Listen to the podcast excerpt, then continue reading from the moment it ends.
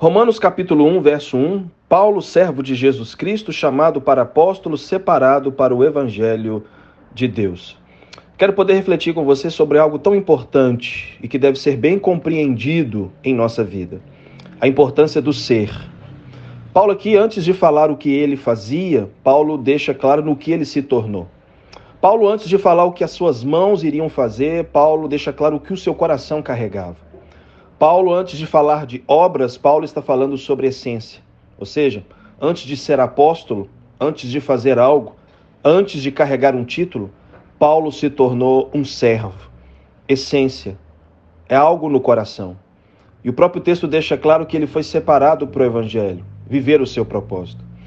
E mais do que nunca é tempo de entendermos que antes de fazer algo, nós precisamos nos tornar dentro daquilo que Deus espera de mim e de você. Não podemos inverter os valores, priorizar o fazer e se esquecer do ser. A qualidade do fazer é resultado do que nos tornamos.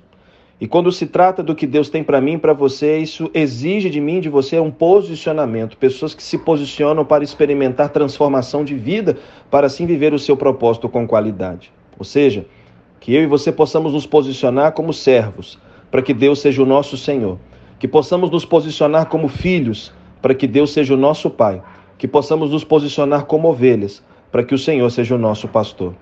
Antes de fazer, seja. Viva o ser, experimente o ser, que está pautado em uma nova vida, em uma transformação de dentro para fora, em um aperfeiçoamento do nosso caráter, uma mente renovada, um espírito conectado, envolvido pelo Espírito Santo de Deus. Sejamos cheios do Espírito Santo para vivermos o que Deus tem para fazer na nossa vida e através da nossa vida.